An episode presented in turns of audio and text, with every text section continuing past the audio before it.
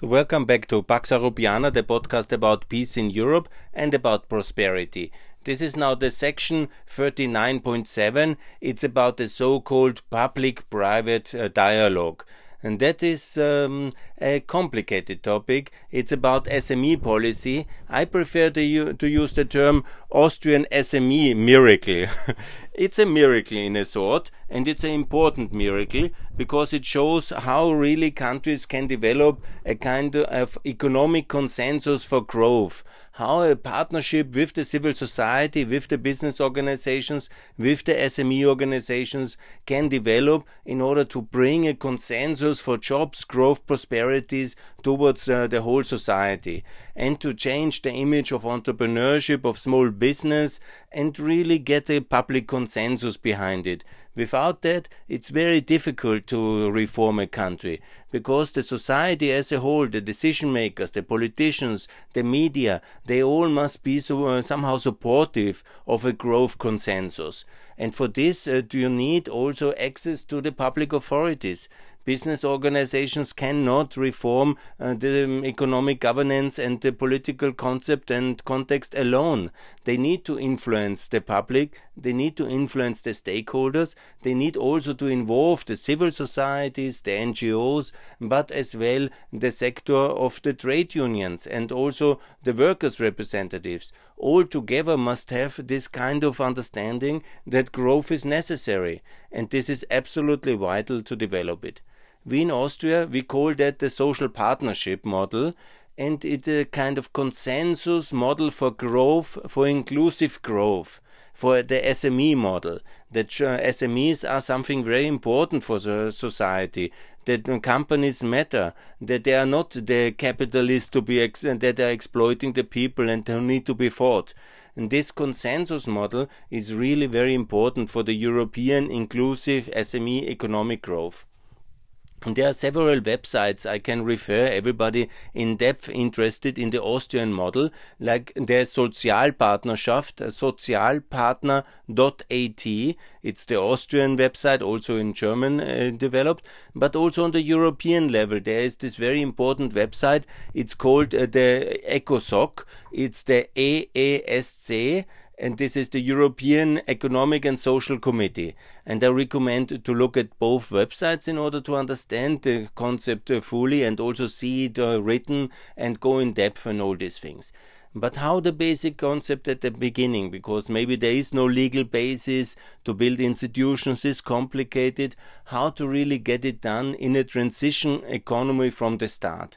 What is so important is to have a dialogue in, initialized with the donor community and all the stakeholders, a multi-stakeholder dialogue. Well moderated, always focused on the issues and making sure the government is listening, uh, attaching it to the Ministry of Economy and also possible the Ministry of Social Affairs together, and then to them to invite the other more complicated stakeholders like the customs, the police, the tax police, the tax agency, the cadastre, and all these really vital agencies which maybe are very difficult to approach. Also the Ministry of Labor and all the others, to really have them in a regular dialogue, but it needs to have a legal basis.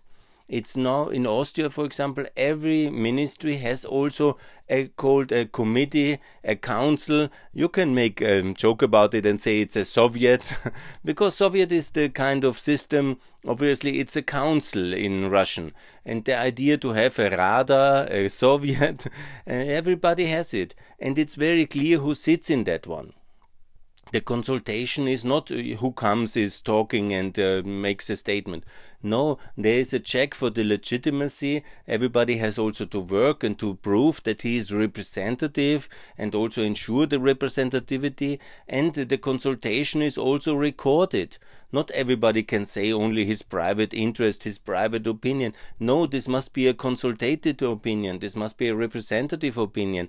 But it is important to also have an obligatory impact. It's now in Romania, for example, as the EU, that's already quite developed because it must be clear that this is not, uh, you know, the loudest uh, dominates or the most brutal or the richest or the one who buys influence. No, that this kind of uh, consultation between the public and the private sector is really with a follow up it's meaningful. Also, there's an answer for requests from the public authorities, and then gradually countries can lift themselves up uh, from poverty towards reasonable standards because all the standards are already there. You can see in all the European Union websites all the European regulation, all the European standards, all the models from Romania, from Poland, from Lithuania, they are all there because that's basically the European consensus consultation model. It's all up there on this ECOSOC website, on the social partnership, but there's also great descriptions in English uh, everywhere how to do that.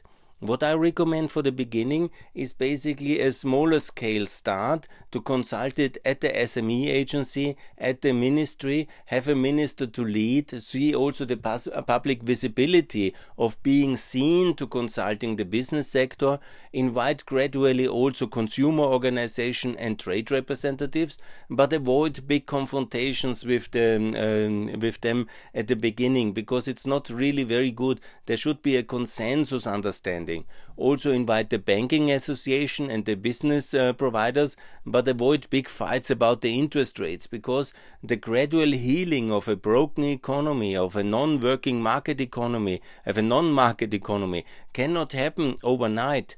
It's impossible to have progress uh, by fighting the others and claiming the banks are thieves or that the trade unions block everything or somehow blaming only the government. It must be a relatively a technical dialogue in the beginning about real issues. Where are the standards which are missing? Where are the certification bodies which are missing? Where there was a tax rate which is really a problem? And then gradually then developing trust in a society. Trust is so important that the common prosperity in a society can only be lifted up when the dialogue and the consensus for growth is established when everybody wants to benefit of the other only and somehow dominate the other, there is no progress. Just a few with connections get richer, and the rest can look on and stays in the quicksand of uh, poverty. And that's um, the sad thing. And such a dialogue is something very important in each society. That's why we have it regulated so well in the European Union, and it's not in all countries so well developed like in the Austrian SME model, where I think it's one of the best. Obviously, it should not lead to collusion. It's important uh, to make transparency, to make accountability, to document the meetings and also then present reports on the progress. Yeah? It shouldn't be dominated by a few big companies which are dominating maybe some business organizations. It shouldn't be dominated by some few personalities who are maybe talk too much yeah? or talk too, lo- uh, too loud and uh, have the best arguments or dominate the media. No, no, no. It must be well managed, and therefore it's also important to have it supported that this is a structured form of dialogue. And also in big countries, like for example in Ukraine, there might be so many business organizations. So it's important to feel a little bit the representativity, see also that there can be uh, sector dialogues. In the DG Enterprise, DG Growth website, you see the EU has decided about 23 maybe 25 uh, different industry sectors where specific sector dialogues are also important because when you go then and discuss only the tourism sector then maybe for the for manufacturing industry that's not so interesting. And many of the business organizations are already sector. They are agriculture they are tourism and they are maybe also interested in manufacturing. But it's important to also have a sector dialogue in the specific industry sectors best exactly in the sectors which the European Commission DG Growth the website is um, widely known, is already very easy to achieve that. And it's also important to do that on various levels. It must be done on the regions as well. So it's so important to have this dialogue also with the regional authorities, with the oblast, with the um, regional um, um, governance, uh, depending on which level of federalism we are talking. And it's also important to have it on the municipality level also on each municipality there must be a business council and dialogue between the private sector about the various different tasks which the authorities on a national level, on a regional level, or on a municipal level have and always to work with this uh, very now the regional competitiveness uh, uh, index is published in Ukraine. That's exactly also in Kosovo to measure the competitiveness and investment attractions of the various regions and municipalities. It's so important, and also then to measure and benchmark the success of an investment friendly um, situation in each of the regions, each of the municipalities. It's a lot of work, I know it's complicated, but that's the best way to do it. And so it's also very important to join this business friendly certification program. It's called BFC minus SEE. I have talked already about it. It has tremendous cha- uh, um, change uh, resulted in the five countries from Croatia to Macedonia to Serbia, Bosnia, and Montenegro, where it was successfully outrolled by BFC. Sadly, I was never influential enough to make sure that this will also happen in Kosovo, also in Albania, also in Ukraine, in Moldova, in Georgia, or maybe also in the future in Azerbaijan or in Armenia and in other countries should be also done everywhere in the world actually. Digitalization of municipalities meaning digital construction permits that even it would be good for austria this macedonian um, i talked in separate podcast about the cadastre and digital construction permits. But it's also about the certification of business friendliness of the digital municipalities of each single municipality at bfc that is done and it should be done everywhere especially always in the Eastern Partnership countries. Again, I will not get tired to also promote the idea to join CEFTA, the Central European Free Trade Agreement. That would be also very beneficial for Ukraine and for Georgia, but also potentially for Azerbaijan and Armenia. But also then to join the regional economic area, which is now built up, a kind of secondary internal market east of the European Union with the Balkans to prepare the. Um, um, EU accession by ensuring that the countries are already now much more open and reformed EU style. That is part of the Regional Cooperation Coun uh, Council of RCC, and it's important to see these websites and also check that.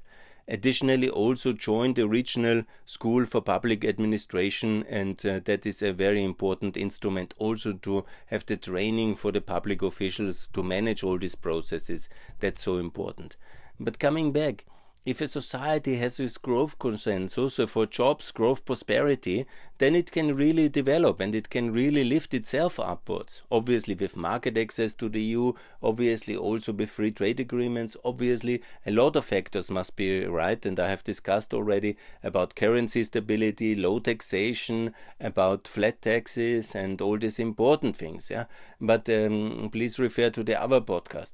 But a consensus for growth, a European SME uh, standard, uh, for, um, a kind of positive self-reinforcing upward helix of uh, ever getting the regulatory framework more um, um, uh, competitive by a dialogue between the public sector and not just a shouting match, not just a kind of accusation that things are wrong or claiming unemployment, devaluation, inflation, interest rates on the public, not throwing uh, words at the other, but really listening to each other having the media in the beginning, but then later maybe not, and talk openly. Where are the issues when you invest? Where are you blocked? Who blocks you? What is the issue? Where are the regulatory measures missing? Where uh, there are the problems that there are no certified management consultant, no certified uh, um, experts for uh, whatever notaries, architects, uh, business consultants. Where are the problems where you cannot find the, the export licenses, the export certification support that you cannot so integrate or export to the European markets? All these things very specifically these are all small things, but they add up that countries are stuck. And then you have to analyze how to make the markets work. Uh, where is the thing that the public authorities can do? And then I always recommend to watch very much the doing business of the World Bank, the Fraser Institute uh, of Economic Freedom, or also the important um, World Economic Forum competitiveness ranking, and then also to have national rankings and really the dialogue of this public private sector to make a yearly published a progress report on the reforms. There's also this amazing uh, reform tracker of Georgia. Uh, this is also a wonderful instrument. Check it, the Reform Tracker um, in on Georgia, also online, beautiful instrument to go into all these uh, specific sectors from education. That's also very important. The vocational educational training sector, so important. The skills enhancement, the availability of skills. Is it really coordinated with the economic development level? Is there enough uh, skilled labor? And also the digital progress of the pu uh, public administration? Is it also the taxation? Where is VAT the problem? Where is uh, the uh, the um, paper trail a problem in the VAT system, for example? Where are the tax inspectors too staff? Where the tax is too high? How can really growth be facilitated? And how to convince the public that uh, not, it's not the oligarch system to exploit them and they can uh, watch the super rich getting richer. But economics is about SMEs where everybody is either a SME or is a um, potential SME investor that he also invests in a building, in a small tourism facility, or in his apartment. Yeah? And so also being a stakeholder who very much uh, the value of the apartment depends on the progress of the whole economy. And even if then the SME is successful, also the employees are successful. And this kind of common consensus that the society is in principle better off when the economy works well, this is so important to establish. And then also positive role models when somebody has done um, a great innovation or has been successfully somewhere in America and has uh, contributed that a positive role model of innovative entrepreneurs is appreciated by the societies. And then also with um, SME competition the best 100 SMEs in one regions to make ceremonies to reward them and not to make a list in order to have a predatory tax agency then to attack them. As I know many times it's happening. You make a best SME uh, concept and then there's uh, this list of the best SMEs and then it's taken by the tax agency just as a rating object uh, to raid against powerful uh, companies in order to uh, get bribes from them. Now, that's of course not the optimal situation, but that's the reality of them, unfortunately, in many of the transition countries.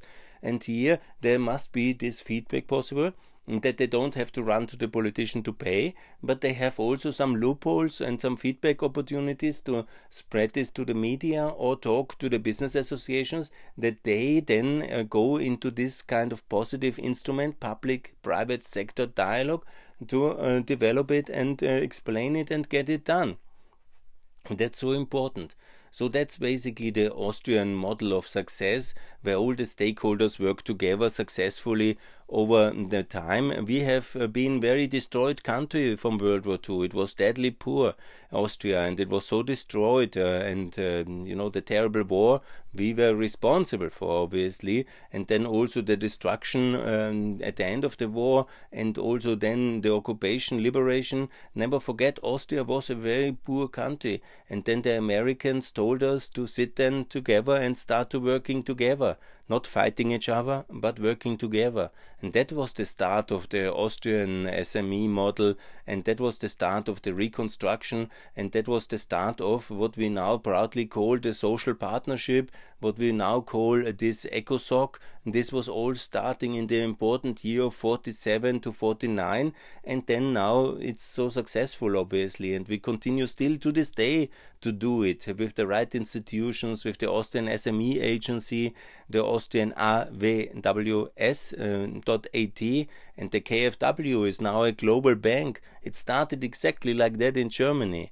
And this is the origin of all this. And now in the transition countries in Eastern Europe, it's the same tradition, the same concept getting to work together, making the public sector responsive in a dialogue, not in a shouting match, but in a mutually uh, positive uh, circle of uh, feedback where then there is progress possible, always step by step ahead. And that's the way to do public private dialogue. And I know it's difficult in the beginning because then the public authorities don't want to listen and they don't want to meet and then they exclude everybody and then they do what they want and it's getting it's getting uh, more difficult instead better. But you know, then it's obviously important to remind the EU that this is the European SME system, so then also the ambassador should come to such meetings. You know, the EU has the obligation to support it, and everybody from all the countries should be also in the European Economic Social Committee and work with the European stakeholders to remind the ambassadors and the EU delegation that this is the European SME model. This is their duty to support exactly that public private dialogue and then with the backing of the EU delegations obviously to gradually move upwards forwards in this feedback uh, loop uh, upwards and it works very well. And that's the Austrian SME magic. That's the Austrian SME model. It's nothing more than that. It's nothing less than that. And it's not easy to get it done I know because in transition economies everybody prefers shouting at each other than listening and nobody wants to take a agenda to systematically work forward but everybody wants the next big thing tomorrow. Fame glory wealth tomorrow. Unfortunately that's very hard to achieve. It's only for the selected few who get so successful fast tomorrow. Everybody else has to work hard continuously in this upward uh, kind of boring maybe very complicated but often always very rewarding over the long term. And I guarantee you, if this is well-established system of a public-private dialogue, a country can double the GDP within a decade. And the more successful, when they listen, can go for seven years. And that's unprecedented. That's very good, you know. it can be maybe faster.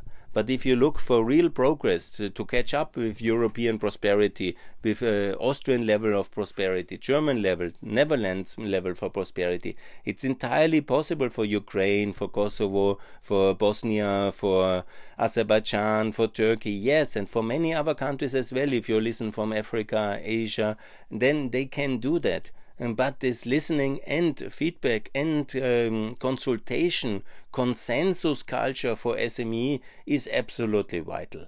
Or you try it the Chinese way, that is also a possibility, but then you go the dictatorial way. The other way is to listen, to learn, to do it in this feedback loop, and it works absolutely as well. it works absolutely as well, and it works very well. See to Germany, see to Austria, see also Slovenia and others who have similar kind of models, and this is the way forward. But never forget, it's also that the big issues have to be right. It needs a stable currency, a currency back to the euro, the 10% flat tax, and also the clarity towards Western integration, because then the regulatory alignment is obviously much easier, much faster, and ultimate membership of the European Union as the crowning achievement. And look how successful Romania is with exactly that.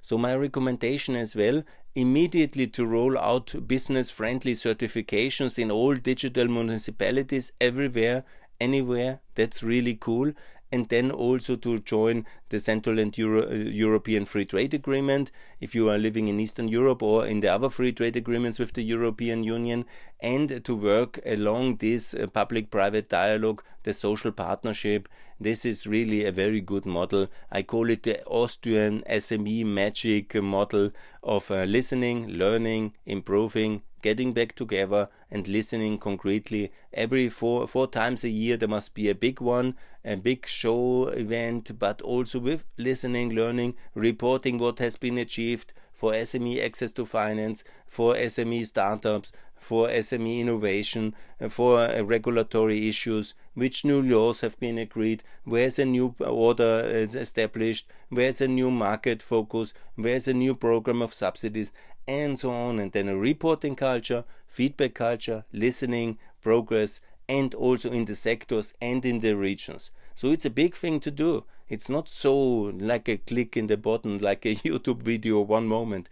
No, it needs to be systematic. It needs to be on all regions. It needs to be in all sectors. It needs one to be one in the in the big level on the national level, and it needs to be monitored, supported, assisted. It's an effort to do, but it works so well, and it makes countries rich over time.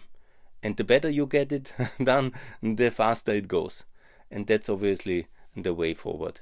So I call for SMEs to be listened and to learn, to consult, and to be also having a strong voice in the public arena via such a public private dialogue. That's so important. And thanks a lot for listening.